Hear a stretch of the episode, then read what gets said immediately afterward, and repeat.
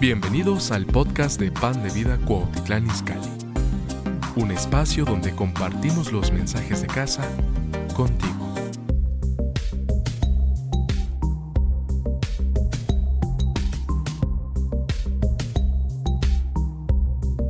Es un gusto estar con ustedes el día de hoy. Siempre me gozo, me da, eh, me da gusto el poder compartir siempre una palabra aquí en Pan de Vida, ah, el poder hablar de lo que Dios ha puesto en mi corazón. Y ah, el día de hoy tengo un mensaje que, que lo sentí eh, hace como dos semanas, estaba como pensando y orando a Dios de qué predicar.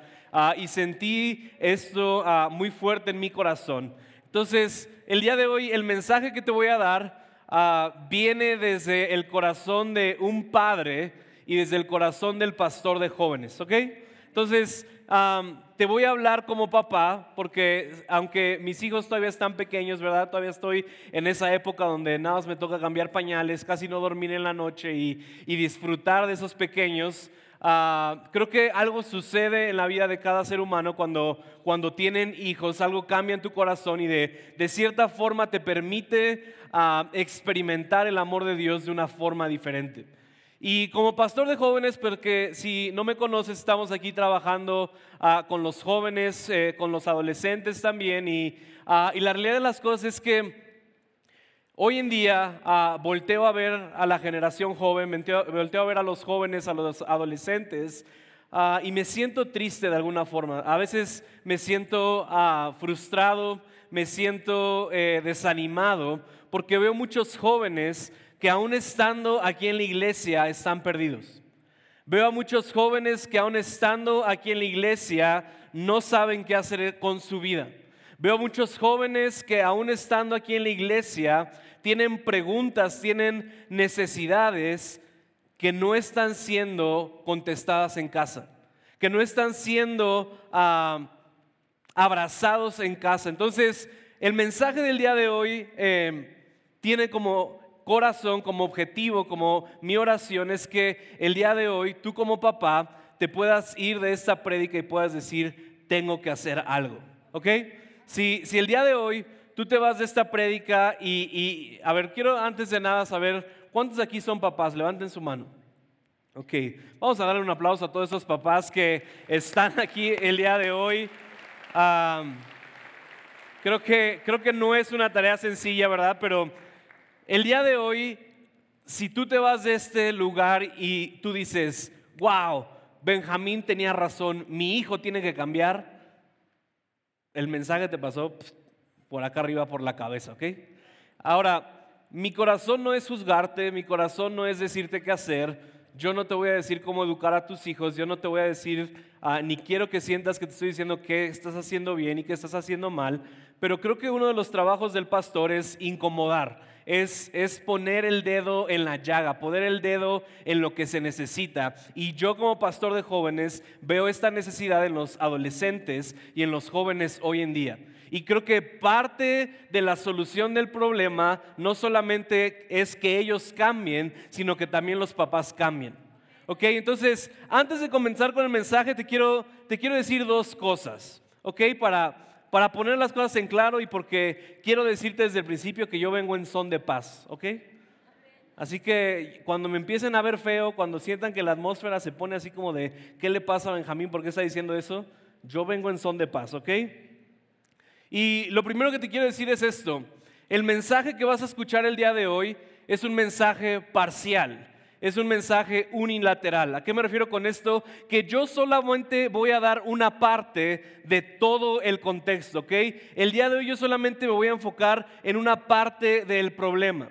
Entonces, yo sé que tú puedes pensar aquí el día de hoy y decir, no, Benjamín, es que tú no conoces mi hijo, si supieras cómo es mi joven, si supieras cómo es mi adolescente, hasta tú ya lo hubieras corrido de la casa. Yo sé, yo sé, yo sé. Yo sé que tus hijos son los mejores, que no rompen un plato. Ah, Sé también que los jóvenes necesitan mejorar, sé que los jóvenes hay muchas áreas en las que están mal, sé que necesitan honrar a sus padres, sé que necesitan cambiar, sé que tienen cosas que, que, que realmente necesitan a Dios, pero hoy ese no es el enfoque. De hecho, aprovecho para hacer el anuncio, ¿verdad? Si tú quieres que tu hijo sea renovado y restaurado, mándalo al retiro de jóvenes, que es en, en mayo. Ya no quedan tantos lugares, pero en la parte de afuera va a haber un módulo. Lo puedes mandar al retiro de jóvenes y algo va a pasar. Pero, pero el día de hoy yo me quiero enfocar en ti, papá. y quiero que, que no trates de justificar todo lo que te voy a decir. Porque creo que así funciona el ser humano, ¿verdad? Nos dicen algo y en vez de tratar de entenderlo, lo primero que tratamos de hacer es justificarlo. Y decir así como, no, bueno, eso no aplica a mí porque esto, esto y esto. Ah, bueno, es que yo no lo hice. O no, escucha lo que voy a decir el día de hoy. ¿Ok?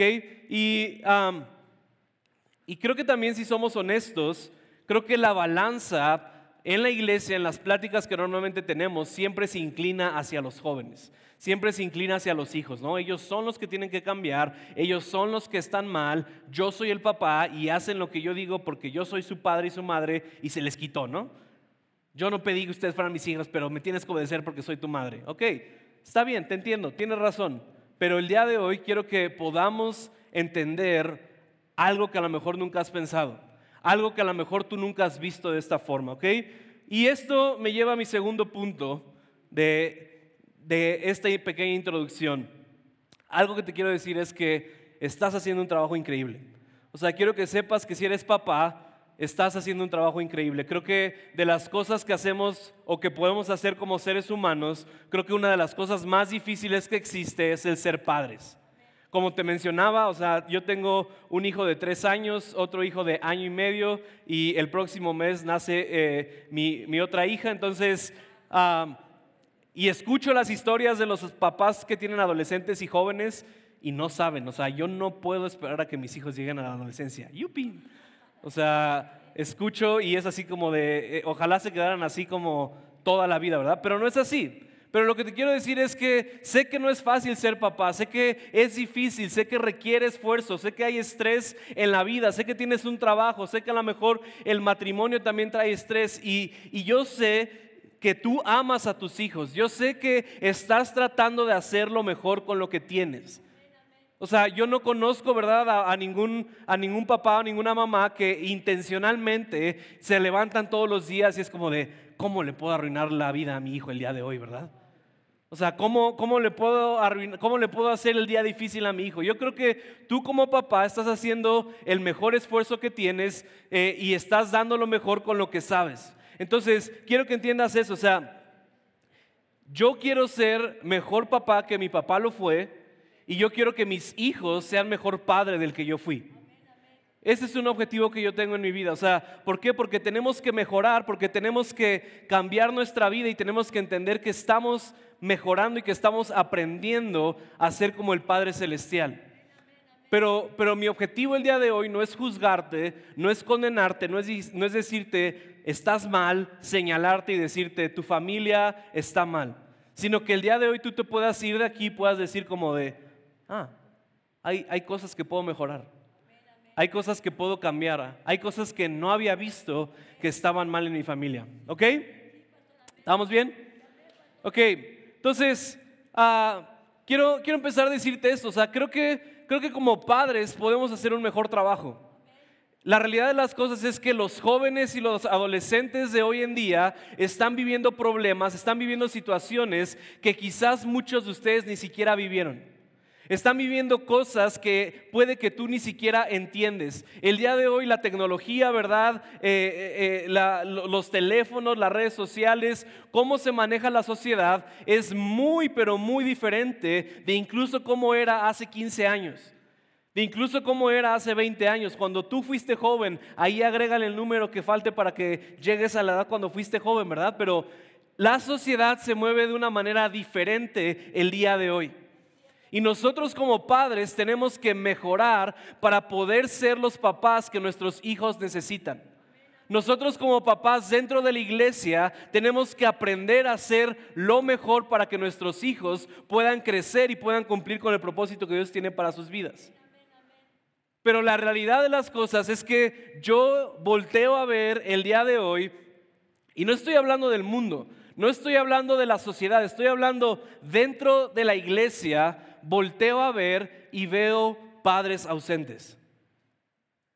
Ahora, tú no lo sabes, ¿verdad? Pero con muchos de tus hijos convivimos, con muchos de los adolescentes que están aquí en la iglesia platicamos y, no es como que vengan a acusarnos, ¿verdad? O acusarte, pero tú puedes ver lo que le falta a alguien cuando convives con él. Y creo que hay muchos padres aquí que solamente son proveedores, que solamente están en su casa como proveedores pues a mi hijo no le falta nada, ¿verdad? Pues tiene una casa, tiene zapatos, le, pago la escuela, pues debería estar agradecido, ¿qué se queja? Y sabes, yo entiendo esa parte, sé que, sé que ah, tú te estás esforzando, sé que tú estás haciendo un buen trabajo, pero tu, tu hijo no necesita solamente eso, tu, tu hijo necesita que seas un padre, que seas una madre y que estés ahí presente para él. Ahora, Sentí, ah, cuando estaba como orando eh, en predicar esto, sentí entrevistar a algunos de los jóvenes de aquí de Pan de Vida, algunos de los adolescentes de aquí de Pan de Vida. Y me acercaba con ellos y les decía, hey, si tuvieras a tus papás aquí enfrente y te dijeran, hijo, ¿en qué podemos cambiar o en qué podemos mejorar? ¿Qué les dirías? Pregunta sencilla. Ok, entonces te voy a, te voy a leer, eh, resumí, le, preguntamos a mucha gente, a muchos jóvenes, a muchos adolescentes, y te voy a resumir de alguna forma cuáles fueron las respuestas generales, ¿ok? Ahora, si tú escuchas alguna de estas respuestas y te queda el saco, probablemente tu hijo no fue el que te echó de cabeza. ¿Ok? Entonces no quiero que pienses como, eh, sí, ahorita llegando a la casa va a ver por qué anda de ventilando lo que hago, ¿verdad? No, no, no. Recuerda, puede ser mejor que eso. ¿Ok? Entonces, si te queda el saco, di Dios, ¿cómo mejoro? Ok, entonces, estas fueron algunas de las respuestas que dieron los jóvenes. Quisiera que mis papás pasaran más tiempo de calidad conmigo. Me gustaría que estuvieran presentes y no solo en casa. Me gustaría que fueran la misma persona en la casa y en la iglesia. Me gustaría que aprendieran a pedir perdón.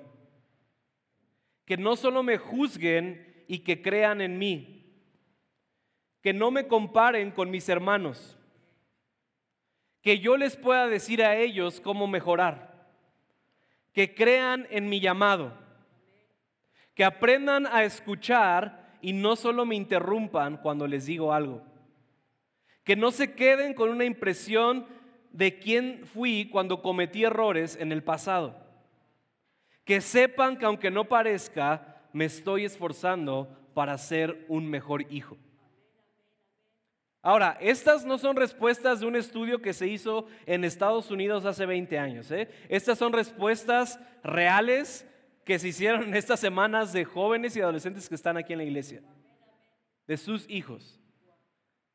Ahora, vuelvo a lo mismo, no, te estoy leyendo esto para que digas qué mal padre soy o, o estoy muy mal. Mi corazón es que podamos mejorar, que tú puedas entender qué es lo que están pasando tus hijos, que tú puedas entender cómo tú como padre, como madre, puedes hacer un mejor trabajo. Ahora quiero que vayamos a la Biblia, quiero que vayamos allá a Mateo 7:11.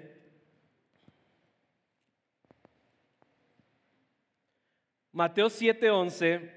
Y, me encanta este versículo y dice, pues si ustedes que son malos saben dar buenas cosas a sus hijos, cuánto más su Padre que está en los cielos dará buenas cosas a los que le pidan. Ahora, quiero empezar diciéndote esto. Nadie tiene un papá perfecto. Nadie creció con un papá perfecto. Tú ni yo nunca vamos a ser padres perfectos. Vamos a cometer errores. Y me encanta esto que dice Jesús. Jesús está diciendo, si ustedes siendo malos, si ustedes cometiendo errores pueden darle buenas cosas a sus hijos, ¿cuánto más nuestro Padre Celestial? Ahora, creo que la meta real de cada padre aquí, de cada madre aquí, debería ser parecerse a Dios en cuanto a su paternidad. Que, las cosas que nosotros hemos experimentado de parte de Dios, que nosotros las podamos mover hacia, hacia nuestros hijos. Que el perdón que nosotros hemos experimentado de Dios, nosotros también lo podamos pasar a las siguientes generaciones. Pero lo primero que entiendas es que nadie es perfecto. No hay padre perfecto aquí en la tierra, pero eso no es una justificación para quedarte en donde estás. Entonces, debe existir este balance de decir, de, no sentirte culpable porque no eres perfecto, pero tampoco de conformarte porque pues, ah, ya, tienen, tienen techo y les doy la casa, que no se quejen. Tiene que existir este, este valor, esta necesidad en ser mejores padres. Y saber que nuestro estándar, saber que como a quien nos queremos parecer es a Dios Padre. Y que todos los puntos que te voy a decir el día de hoy, creo que experimentalmente lo podemos vivir con Dios Padre. Todo lo que te voy a decir el día de hoy, primero Dios lo ha hecho con nosotros. ¿Ok? Entonces,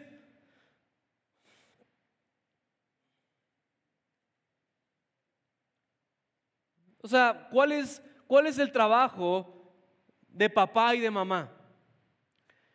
Aunque sé, ¿verdad?, que, que no hay un manual para cómo ser padre y ser madre, y si alguien lo tiene, por favor, pásenmelo.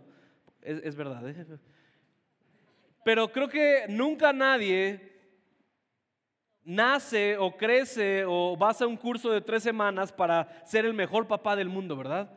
De hecho, pues yo lo tengo ah, todavía reciente en mi memoria, ¿verdad? Recuerdo cuando nació mi primer hijo, Leonel, que estábamos ahí en el hospital y, tú estás ahí en el parto, ¿verdad? Y ni siquiera sabes qué está pasando, tú no eres el enfoque, ¿no? Yo lo cuento de mi, de mi perspectiva de hombre, ¿no? A lo mejor Vale tiene otra experiencia, ¿no? Pero pues nadie te pela, todos están ahí con la mujer, con el bebé, y de repente sacan al bebé y lo sacan como pollo, ¿verdad? Y, y le pegan, le dan una nalgada y llora el bebé y el, y el, ah, el pediatra lo revisa y ya es como que lo limpian, sale todo bien y luego te dicen, toma, este es tu bebé, ya, tu problema. Y, tú te quedas así como de, ¿y ahora qué hago? Y aún recuerdo, ¿verdad? Esa, esa primera noche en el hospital que, te quedas ahí con el bebé y, ni siquiera duermes porque no es, es, así como de estar respirando, así como viven, solito le tengo que dar de comer, este, ¿qué comen? ¿Por qué? Porque pues ser padre es difícil, no hay, no hay, no hay un, un mapa que podamos seguir para saber cómo ser los mejores padres. De hecho, Creo que la mayor parte de quienes somos nosotros como padres vienen de nuestra propia historia familiar. O sea, muchos de ustedes son los padres o la consecuencia de los padres que tuvieron. Mucho de cómo tú educas a tus hijos fue cómo te educaron a ti. Y me encanta porque sé que muchos de ustedes han roto traumas, han roto ah, maldiciones en su vida, en su caminar con Cristo, que sus hijos ya no han tenido que lidiar con. Por ejemplo, mi papá, mi papá, sus dos papás fueron alcohólicos. Y él rompió eso desde antes de conocer a Dios y desde antes de que se casara. Y eso es algo con lo que ya no tuvimos que lidiar nosotros. Entonces, el trabajo de los padres es creer, es abrazar, es empoderar, es eh, abrazar a tus hijos, es disciplinarlos, es eh, estorbarlos, es creer en ellos, es abrazarlos, es restaurarlos, es ah, decirles que crees en ellos. O sea, el trabajo del papá y de la mamá es estar ahí para esa criatura, para esa persona que está creyendo y decirle, yo veo lo que Dios ha depositado en tu vida, vamos a hacer lo que sea necesario para que Dios cumpla su propósito en ti. Ese es el trabajo de un padre.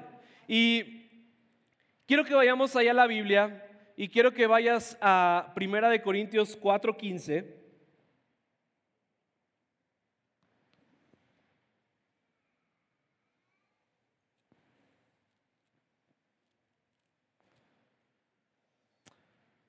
Y aunque el contexto de, de este versículo digamos, es un contexto de iglesia o es un contexto espiritual, hay algo aquí que me interesa. Y Pablo dice, ustedes podrían tener diez mil maestros que los instruyan acerca de Cristo, pero padres no tienen muchos. El único padre que tienen soy yo, pues cuando les anuncié la buena noticia de Jesucristo, ustedes llegaron a ser mis hijos. Sabes, lo que está diciendo Pablo aquí, le está diciendo a los corintios es, ustedes pueden tener mucha gente que les enseñe, ustedes pueden tener maestros, pueden tener gente que les enseñe la palabra, pero eso no reemplaza la responsabilidad de un padre. Eso no reemplaza ni quita lo que te puede dar un padre. Un maestro no te puede dar lo que te puede dar un padre espiritual. Ahora, aplicándolo en la vida real, sabes, la escuela no va a sustituir lo que tú puedes dar como papás. Los amigos de tus hijos nunca van a poder sustituir lo que tú puedes dar solamente como papá. Las redes sociales no pueden reemplazar lo que solamente tú puedes dar como papá. Entonces, si vemos este versículo en el contexto que estamos hablando, en otras palabras, tus hijos pueden tener amigos, tus hijos pueden ir a la mejor escuela, tus hijos pueden venir aquí a la iglesia, nosotros podemos tratar de educarlos, ¿verdad? Tratar de decirles que Dios los ama, que dejen su estilo de vida que no está bien, pero eso jamás va a tener la influencia que tiene un padre. Pero el punto es este. Si tú como papá, como mamá, no tomas tu lugar en la vida de tu hijo, algo más lo va a hacer. Algo más va a educar a tu hijo, algo más va a tener conexión con tu hijo. Ahora, quiero, quiero decirte esto, y ahorita vamos a ver esto en un punto, pero cuando tú tomas tu lugar en la vida de tu hijo, eso genera conexión. Cuando tú estás presente en la vida de tu hijo, eso genera conexión con él o con ella. Y cuando tú generas conexión con alguien, tienes influencia sobre esa persona. Dicho de otra forma, con la persona que más tienes conexión es la persona que más influencia tiene sobre tu vida. La persona con la que menos tiene conexión es la persona que menos influencia tiene sobre tu vida. Entonces, lo que yo veo el día de hoy es a muchos papás que están semi presentes en la vida de sus hijos y hay tantas cosas que tienen influencia sobre ellos porque falta una conexión con sus papás. Porque los jóvenes están viviendo su vida, porque los adolescentes están viviendo su vida como ellos piensan que la tienen que vivir, porque se sienten solos en la vida, porque no hay papás que estén ahí presentes con ellos. Ya, me están viendo feo, acuérdense. Yo vengo en son de paz. Ahora,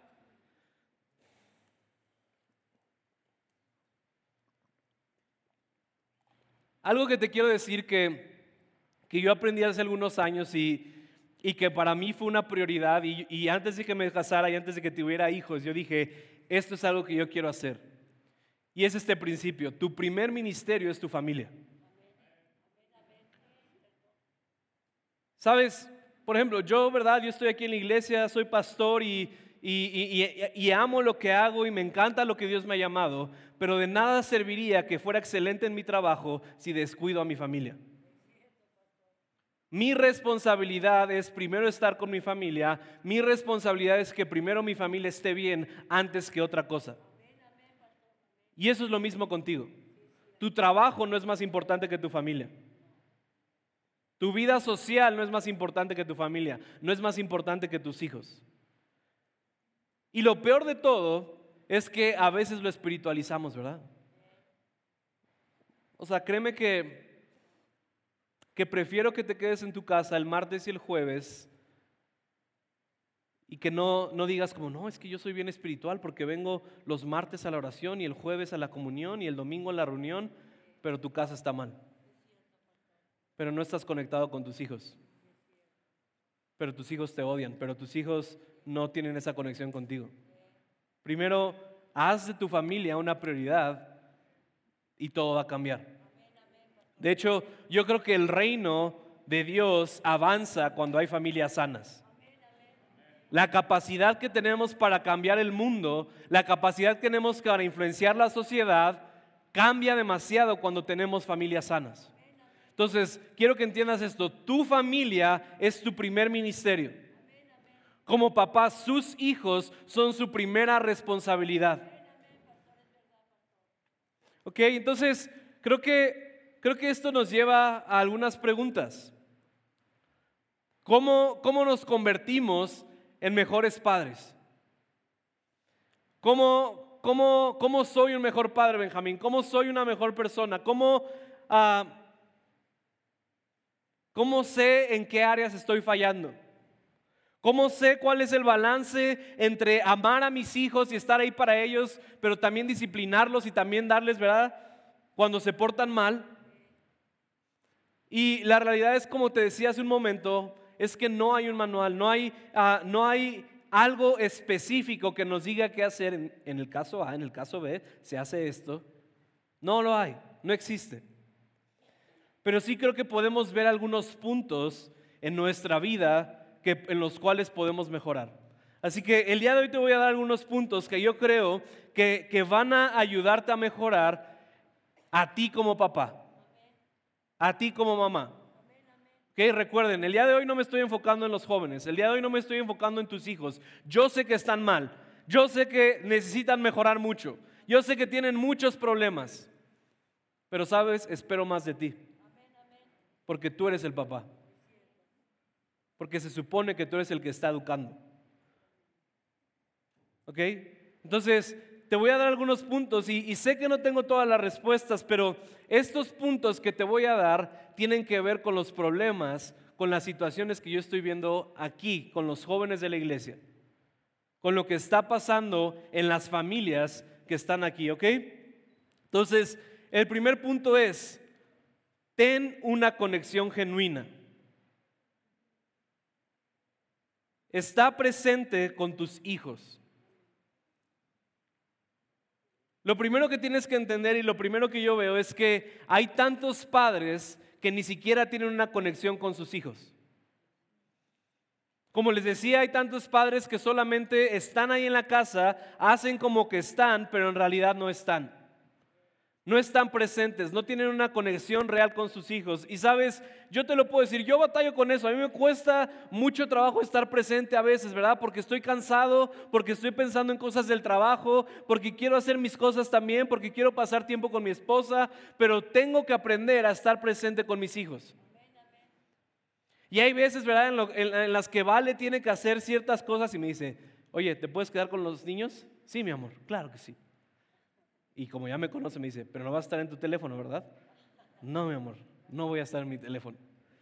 Y de repente está ahí en la sala yo estoy ahí jugando luchitas con mis hijos o están jugando y de repente ¡pac! Y llora uno. Y vale, estabas en tu teléfono, ¿verdad? Sí, mi amor, perdóname, está en mi teléfono. O sea, porque a veces me cuesta estar presente, me cuesta dejar todo lo que estoy haciendo y enfocarme y estar al 100% con mis hijos. Pero eso genera una conexión. El que tú en la mesa de la comida puedas estar con tus hijos, puedas hablar con ellos, puedas preguntarles cómo están, eso genera una conexión. Ahora, te quiero dar puntos prácticos. Quiero que, quiero que sepas algo. Tú te tienes que interesar en la vida de tus hijos. Tienes que saber qué es lo que les gusta. Tienes que saber qué, qué deporte les gusta, qué caricatura les gusta. Yo sé que tú puedes decir como de, ay, ¿eso para qué? O, o qué tiene. Eso genera conexión. O sea, ¿sabes qué, series está viendo tu hijo? Y eso no solamente es para generar conexión, sino también para saber cómo están siendo influenciados. O sea, crea oportunidades para salir con ellos. Haz cosas divertidas con ellos. Interésate en lo que les gusta a ellos, porque si tú lo haces, ellos lo van a hacer contigo también. La responsabilidad está primeramente contigo como papá. Como te decía, tienes que estar presente con tus hijos. ¿Y sabes qué es lo peor o lo mejor de esto? Que ellos saben cuando les estás dando el avión. Ellos saben cuando no te interesa lo que están hablando. Ellos saben cuando tú estás ahí en la mesa, cuando estás en tu teléfono, cuando estás viendo la tele y te hablan y ni los pelas. Y es como, ah, sí, sí, está bien. Y lo peor de todo es que cuando ellos, no sé, van a la escuela o salen de viaje o hacen algo y tú les preguntas, ay, hola hijo, ¿cómo te fue? Bien. Y tú dices, ¿qué les pasa? Malcriados, malagradecidos, ni siquiera me pueden contar cómo les fue. Pero lo han aprendido de ti. Porque cuando hablan contigo, cuando te preguntan cosas, tú le dices, bien. O sea, créeme que aunque a veces no te lo comuniquen, a tus hijos les interesa saber tu historia. Les interesa saber de dónde vienes, qué pasó con tu vida. O sea, hay veces que te pueden preguntar, oye papá, ¿y cómo conociste a mi mamá? No, pues ahí en la iglesia le mandó un mensaje y pues ya nos casamos. Y luego cuando te dicen, me fue bien en la, iglesia, en, la iglesia, me fue bien en la escuela, tú dices, ¿qué les pasa? O sea, ¿por qué? Porque tú primero tienes que generar esa conexión. Cuéntales, cuéntales cómo llegaste a conocer a Dios, cuéntales qué hacías cuando eras joven, cuéntales cómo conociste a tu esposa, cuéntales qué es, con lo que sueñas. Eso genera conexión y lo más importante en una relación es la conexión. Así como en el matrimonio, así como en una relación de amistad, lo más importante es la conexión, porque cuando no existe conexión, todo lo demás que intentes hacer no va a tener fruto. Y este para mí es el punto más importante que te voy a dar, porque aun si tú tratas de disciplinar a tu hijo, pero no hay conexión, tu mensaje no va a pasar. Lo primero que tienes que saber y lo primero que quiero que pienses es, ¿tengo una conexión con mi hijo, con mi hija? me siento conectados con ellos, sé lo que están pasando en su vida, sé qué está pasando dentro de ellos, sé cómo se encuentran, sé con qué están batallando, sé qué están pensando para su futuro. Y si la respuesta es no, haz un esfuerzo. O sea, de verdad yo te entiendo, yo, yo, yo he sentido ese, ese sentimiento así como de raro, de, ah, ¿por qué le voy a preguntar esto? Como de, eh, o sea, tienes que hacerlo. O sea, haz preguntas así como, oye, amaneció caro el dólar, ¿verdad? ¿Y qué piensas del clima de hoy? O sea, empieza con preguntas así. O sea, pero es increíble cómo ver a veces cómo se sientan familias en una mesa y parecen extraños. Entonces, lo primero que tienes que entender es que debe existir una conexión con tus hijos. punto número dos. Ámalos y cambiarán ámalos y cambiarán. Ahora, tú puedes poner cualquier otra palabra en esta frase y va a estar mal. Júzgalos y van a cambiar. Contrólalos y van a cambiar. Fuérzalos y van a cambiar. Mételes miedo y van a cambiar. Y tú sabes, tú conoces a tus hijos, tú no son así como mulas, no los mueves. La respuesta es ámalos y van a cambiar. Ahora, ahora, yo sé, yo sé, yo sé que, bueno, lo mismo, hoy, hoy vengo en son de paz doble con los jóvenes, ¿verdad? No les voy a decir nada, hoy están perdonados. Pero yo sé que tu hijo se siente el rey del mundo y yo sé que tú tienes más experiencia que ellos y yo sé que tú puedes ver que se van a estrellar contra una pared y ellos te dicen, no, mírame, la voy a saltar, tengo superpoderes y tú, el mundo no funciona así. Y estás haciendo todo en tu poder porque los amas, porque no quieres que se estrellen, porque no quieres que pasen dolor, porque quieres que les vaya bien en la vida y no te hacen caso y tú quieres cambiarlos de dirección y quieres decirles cambien pero no lo estás haciendo con amor. Ahora, creo que uno de los puntos que más recibí de parte de los jóvenes es que se sienten juzgados por sus padres, que no tienen la capacidad u oportunidad de mostrar sus errores porque van a ser regañados, señalados y humillados. La mayoría de los jóvenes con los que platiqué dicen, no siento la capacidad, no siento la confianza de abrirme con mis papás porque me voy a sentir humillado, me voy a sentir regañado me voy a sentir señalado.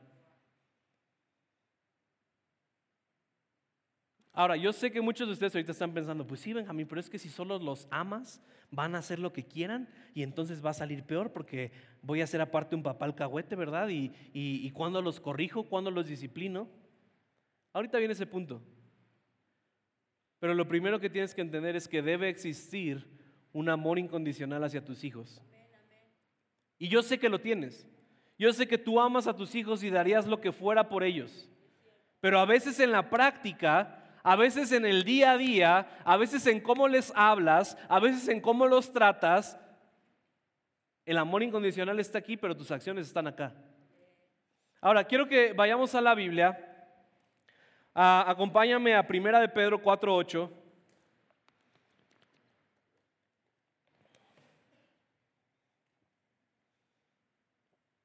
Dice, lo más importante de todo es que sigan demostrando profundo amor unos a otros.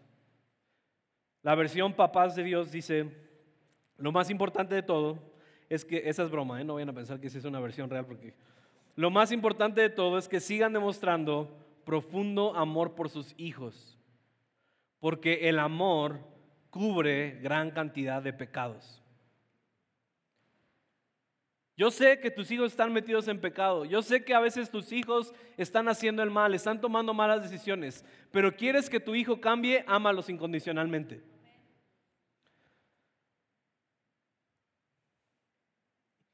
Y quizás este es uno de los temas más difíciles de balancear.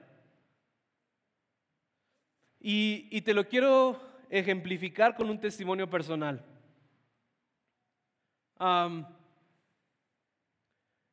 Yo fui adicto a la pornografía y a la masturbación por más de 12 años.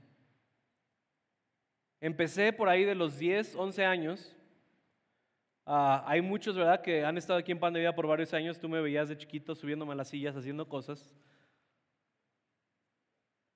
Pero era un adicto a la pornografía y a la masturbación. Y nadie lo sabía. Y tú podías ver mi vida y decir como, ay, pues es que es el hijo del pastor, pues debe tener unos padres increíbles. Y sí. Pero esa fue una adicción que controló mi vida por muchos años. Y, créeme que intenté de todo, o sea, leía mi Biblia, venía a la oración, o sea, literalmente vivía aquí en la iglesia. Gloria a Dios que mis hijos ya se van a dormir en las sillas cafés y no en las azules, están más cómodas, ¿verdad? Pero yo, yo dormía en las sillas, la velada de oración hubiera estado aquí las 24 horas, o sea, pero nunca, nunca tuve la capacidad de contarle eso a nadie porque tenía miedo a ser juzgado, porque tenía miedo a ser rechazado.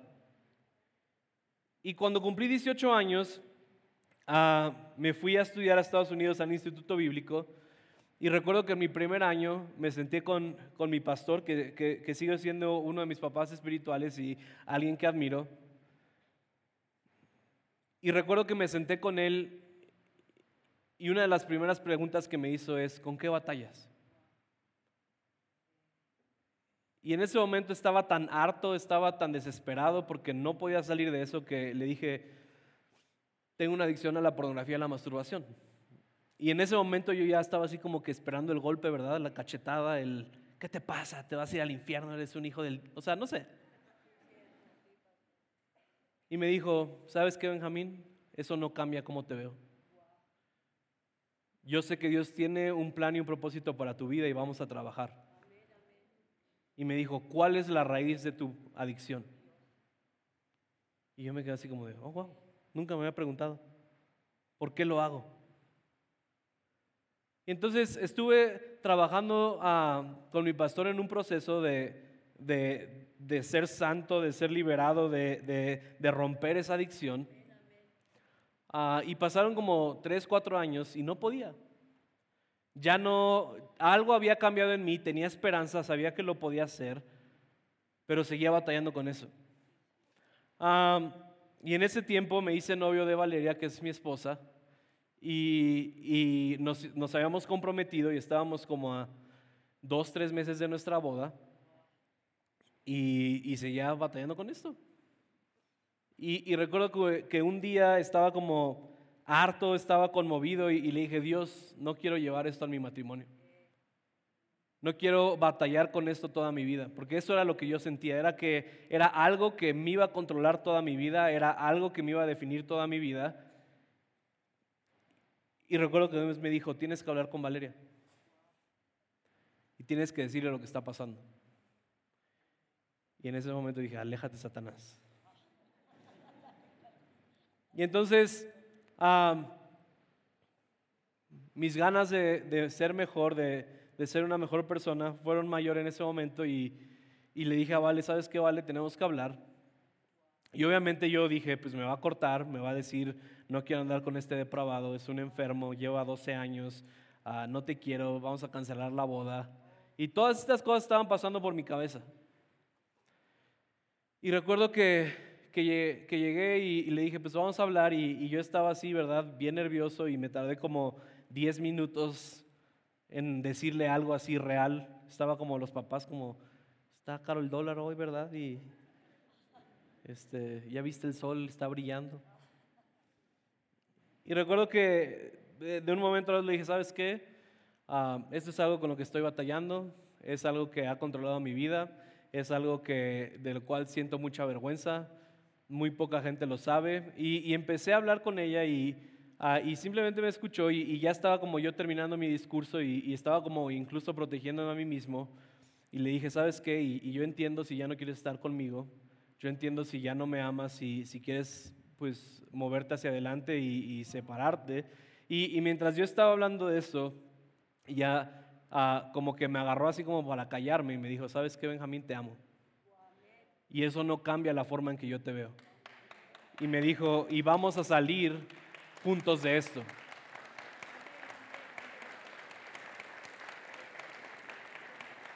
Y,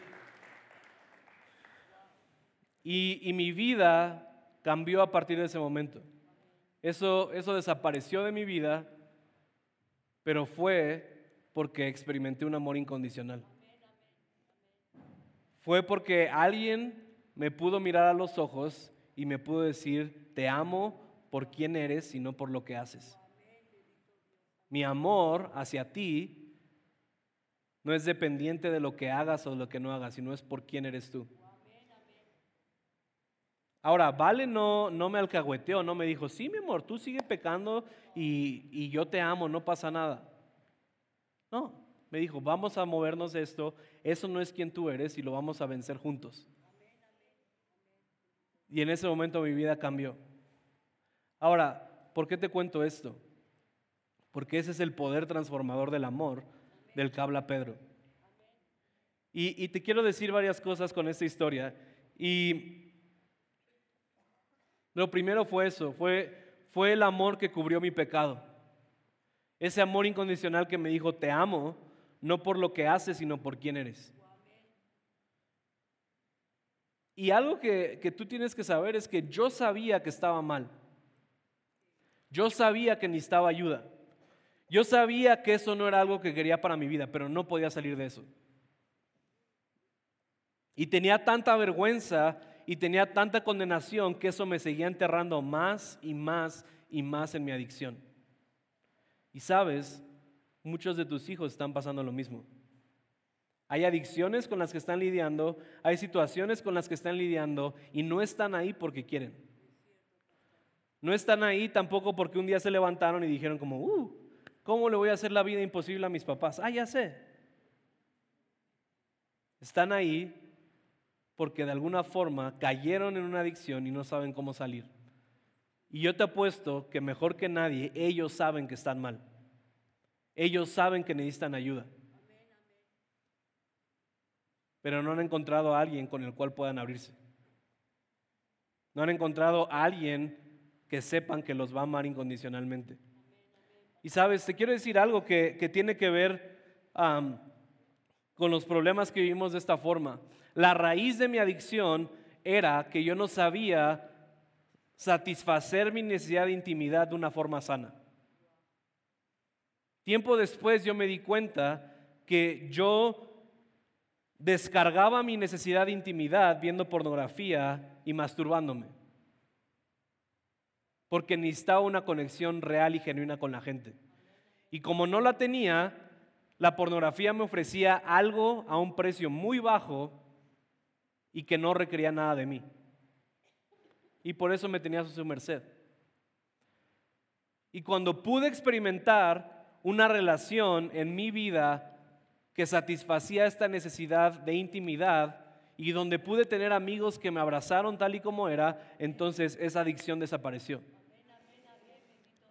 Y quiero decirte esto, muchas de las cosas con las que los jóvenes y adolescentes están batallando son necesidades que no han podido recibir en casa. Son vacíos que han dejado sus padres. Son vacíos que no han tenido dentro de su hogar. Y llámalo lo que quieras, alcoholismo, drogas, ah, videojuegos, cualquier cosa que tú luego ves y, y te hartas y te jalas los cabellos y dices como, ¿qué le pasa? Mucho de lo por lo cual están metidos ahí es porque de forma inconsciente están tratando de satisfacer una necesidad que no han podido obtener de otras personas. Y que en el mejor de los casos tendría que haber sido de ti como papá. Intimidad, abrazo, sentirse aceptado. Y el punto es este, nosotros a veces solo vemos el comportamiento externo de nuestros hijos, pero no sabemos lo que está pasando detrás. Y tú lo puedes ver, ¿verdad? Que se va a fiestas y que está dispuesto a drogarse, que está dispuesto a tomar alcohol, a ponerse borracho, solo para sentirse aceptado por sus amigos. Porque en su casa no se siente aceptado. Y para mí ese fue un punto de quiebre en mi vida que me llevó a un destino diferente. Y te digo, no, el amor incondicional no significa que no existe disciplina. El amor incondicional no significa que no hay consecuencias. El amor incondicional no significa que no hay, que no hay un estorbo, que no, no, no necesitan ayuda. Pero como papás, nuestra reacción y nuestro enfoque hacia nuestros hijos debería ser primeramente de amor incondicional. Que ellos puedan sentir y que ellos puedan decir, puedo decirle cualquier cosa a mi papá y sé que va a estar ahí para mí. Mi, objetivo como, como padre es que mis hijos puedan crecer y que puedan tener este pensamiento de decir, yo le puedo contar cualquier cosa a mi papá. Bueno, lo mismo, no estoy diciendo que los voy a sonsacar, no estoy diciendo que no les voy a disciplinar, pero que sepan que mi reacción es de amor. Que sepan que siempre los voy a ver y les voy a decir, te amo, no por lo que haces, sino por quién eres y eres mi hijo. Y creo que, creo que muchos de nosotros, bueno, lo mismo, no te estoy diciendo, eres un mal padre, no te estoy diciendo, tú no amas a tus hijos, yo sé que lo haces, pero a veces cómo actuamos, cómo les hablamos, cómo nos referimos a ellos, las palabras que tú hablas a tus hijos, no sabes cómo los marcan. Y constantemente esas palabras están girando en su cabeza y es como de, y, es lo mismo el principio que te decía hace rato, si no pueden ser reales contigo, si no pueden ser vulnerables contigo, sin que tengan una consecuencia que, que, represente falta de amor, lo van a hacer con alguien más. Eso es un hecho. Si tus hijos no están siendo vulnerables contigo, si tus hijos, tus hijos no están compartiendo tus luchas contigo, quiero decirte algo, no es, que no, no es que no lo estén haciendo con nadie, lo están haciendo con alguien más. Y las demás personas con las que están siendo reales, con las que están siendo vulnerables, son las personas que tienen influencia sobre su vida. Son las que les dan consejos y les dicen, no, sí, tú échate, ah, tú ten otro novio, no pasa nada, porque un clavo saca otro clavo. Y, ah, pues sí, ¿verdad? Y, y van y lo hacen. Y esto es lo que me lleva a mi siguiente punto. Disciplínalos. Disciplínalos. Eh, Proverbios 12.1 dice esto. El que ama la corrección, ama la sabiduría el que aborrece la reprensión es necio. Y hay muchos versículos, ¿verdad?, en Proverbios en la Biblia que hablan de la, disciplina, pero algo que te quiero decir es esto. Una de las partes más importantes que tenemos que entender de la disciplina es que la disciplina se enfoca en el futuro de la persona. La disciplina se enfoca en lo que quieres que suceda. El castigo y el juicio se enfoca en tu pasado y te define por lo que haces. El castigo y la condenación dicen, ah, robaste, eres un ladrón. Y la disciplina es, hey, tú eres mejor que esto. Yo sé a lo que Dios te ha hablado, ven, tú no tienes que estar haciendo estas cosas, te voy a enseñar lo que realmente tienes que estar haciendo. Eso es la disciplina. Ahora, quiero, quiero darte de la misma forma puntos prácticos.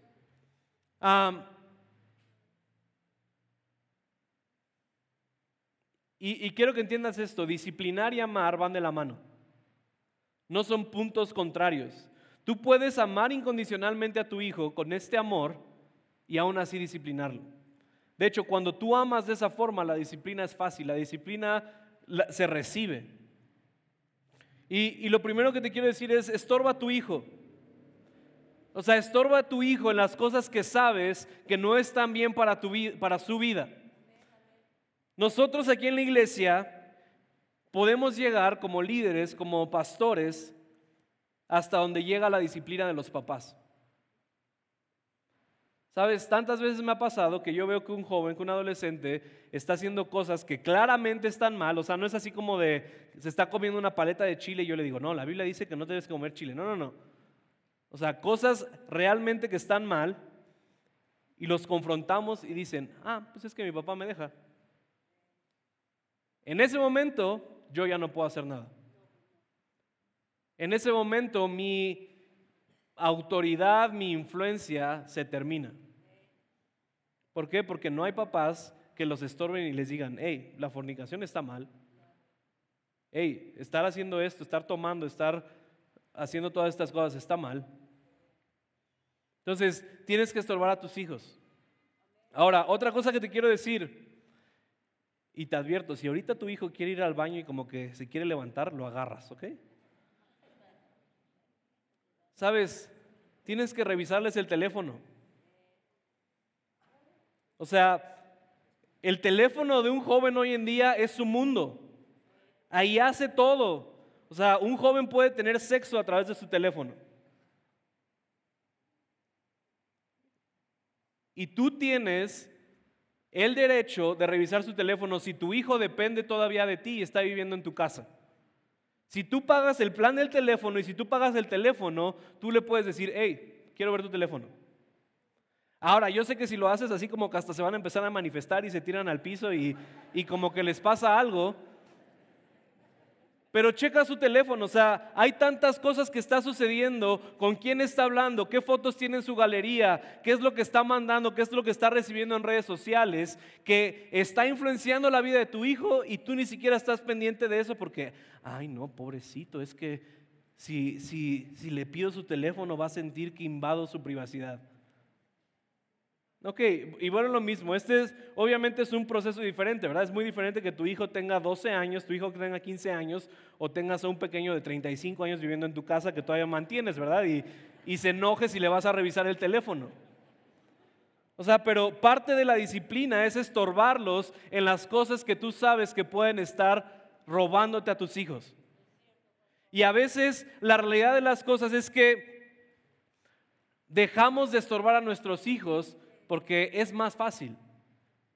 Porque hay que flojera estar ahí detrás de él y regañándolo y no hace caso y ya, ya, haga lo que quiera. No, tú eres mejor que eso.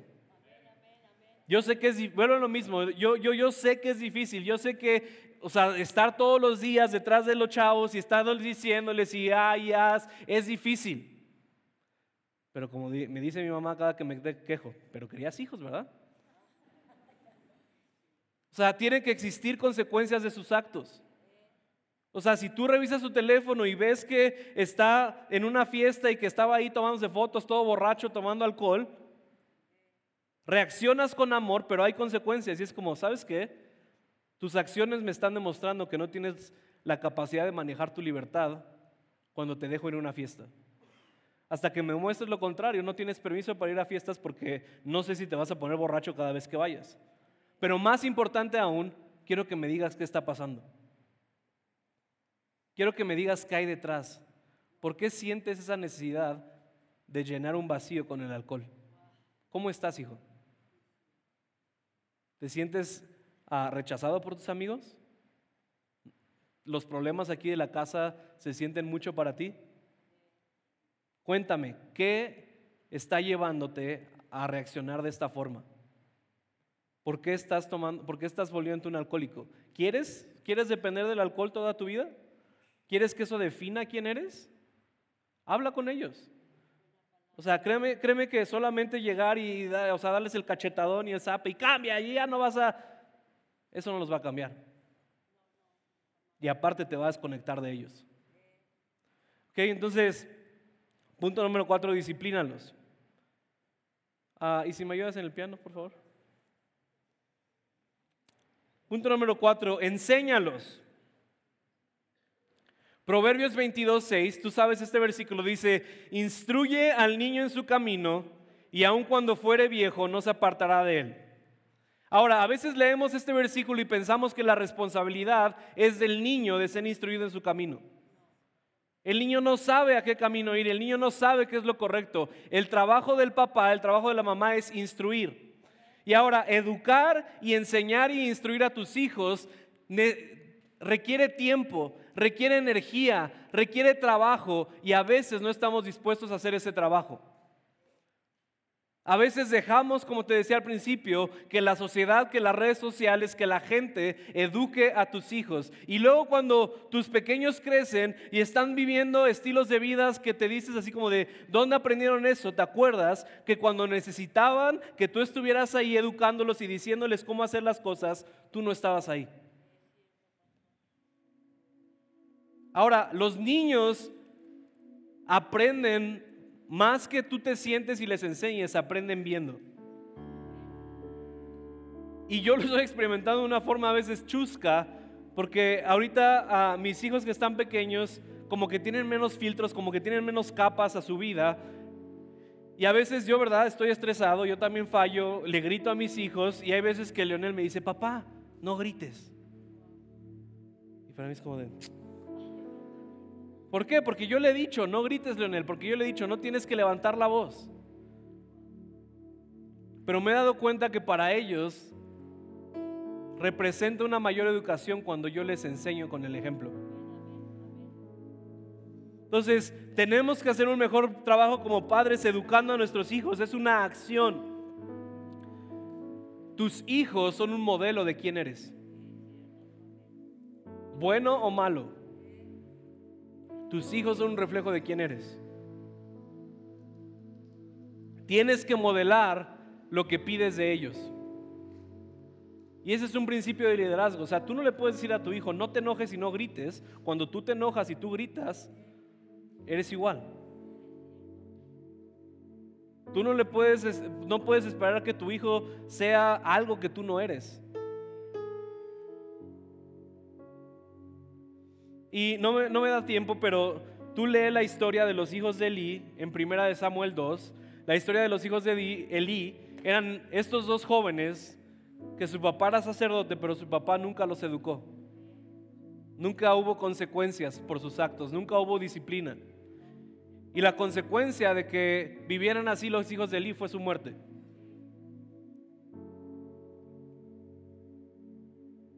Y puede que no sea una muerte física, pero sí será una muerte espiritual. Si tú no estás ahí para tus hijos. Ahora, tenía varios puntos y quiero, quiero decirlo rápidamente, pero en mi corazón y lo que sentía en mi espíritu era decirte lo que te dije hasta ahorita. Porque como te dije al principio, creo que podemos hacer un mejor trabajo. Creo que no solo tenemos que voltear y señalarlos y decirle, tú estás mal, tú tienes que cambiar, tú eres la, persona que, que está haciendo mal las cosas. Y como te lo dije, yo espero, se espera más de nosotros como padres. Sabes, tienes que aprender a empoderar los sueños de tus hijos. Y también te entiendo, yo sé que a veces salen con que, sí, papá, yo voy a ser astronauta y voy a estudiar este, confección y cupcakes, ¿no? Y, y tú así como de, ah, el mundo no funciona así, no, no, ¿de qué vas a vivir, no? Y, y sabes que me he dado cuenta que a veces, a veces somos padres que educamos con nuestros miedos e inseguridades. A veces proyectamos sobre nuestros hijos lo que nosotros no pudimos hacer. A veces los guiamos pensando que la vida los va a tratar igual que a nosotros. Pero sabes, Dios cree en tus hijos. Dios ha depositado sueños en ellos. Y yo, yo te lo puedo decir en mi vida personal. O sea, mis papás creyeron en lo que Dios depositó en mí, me mandaron un instituto bíblico. Tú, tú puedes ver mi vida ahorita y decir como de, ah, pues es que no sé, o sea, X. Pero sabes, yo recuerdo cuando tenía 20 años, uno de mis papás espirituales que en ese momento yo no lo conocía, me habló por teléfono y me contactó y me dijo, quiero que vengas a compartir a mi iglesia. Y creyó en mí así de la nada.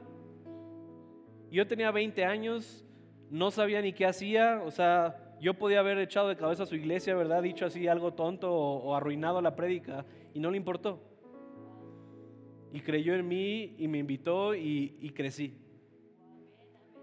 Y a veces nosotros como padres somos los primeros que no creen en sus sueños, que no creen en lo que quieren hacer, porque educamos con nuestras propias inseguridades. Porque si la vida fue difícil con nosotros, también lo tienen que ser con ellos. Porque si yo sufrí, entonces tú también tienes que sufrir. Y ese no es el corazón del Padre. Y sabes, hay muchos de tus hijos que están llamados a servir a Dios, que están llamados al ministerio. Y hay muchos papás que no creen en eso. Hay muchos papás que prefieren que hagan una carrera y lo que sea. Y yo sé que tienen que estudiar. Pero sabes, hay, hay gente, hay jóvenes y adolescentes aquí que están llamados al ministerio. Y muchos no los quieren apoyar. Y yo te quiero decir algo, Dios va a cumplir su llamado en ellos. Solo tú decides, solo tú decides si quieres ser parte de ello o no. Solo tú decides si quieren que volteen atrás 20 años después y digan, mi papá me apoyó, mi papá creyó en mí. Sabes, tienes que aprender a pedir perdón. ¿Cuándo fue la última vez que tú le pediste perdón a tu hijo? ¿Cuándo fue la última vez que tú le pediste perdón y le dijiste, perdóname por gritar? No tengo que reaccionar así. No te tuve que haber hablado así. ¿Cuándo fue la última vez que le dijiste, perdóname hija porque le hablé mal a tu mamá y no quiero que veas ese ejemplo de cómo se le habla a una mujer? Yo sé, yo sé que ellos tienen que pedir perdón y que tienen que estar ahí, pero nosotros lo modelamos. Y sabes, algo que yo aprendí y lo vi con mi papá es, él siempre cuando cometió un error iba con nosotros y nos pedía perdón. Y a veces pensamos que eso nos quita autoridad, pero en realidad te la da. Tú como hijo, cuando ves a tu papá pidiéndote perdón, te cambia. Y no pierdes respeto por él, al contrario, le tienes más respeto. Y ahora yo lo veo con mi hijo porque fue algo que yo aprendí a hacer. O sea, mi hijo tiene tres años y a veces, como te digo, me enojo, le grito y voy y le pido perdón. Y me encanta porque él solo me abraza y me dice, sí, papi, te perdono. Y sigue jugando con su vida y yo sigo, ¡ah! pero estoy tratando de ser un mejor padre.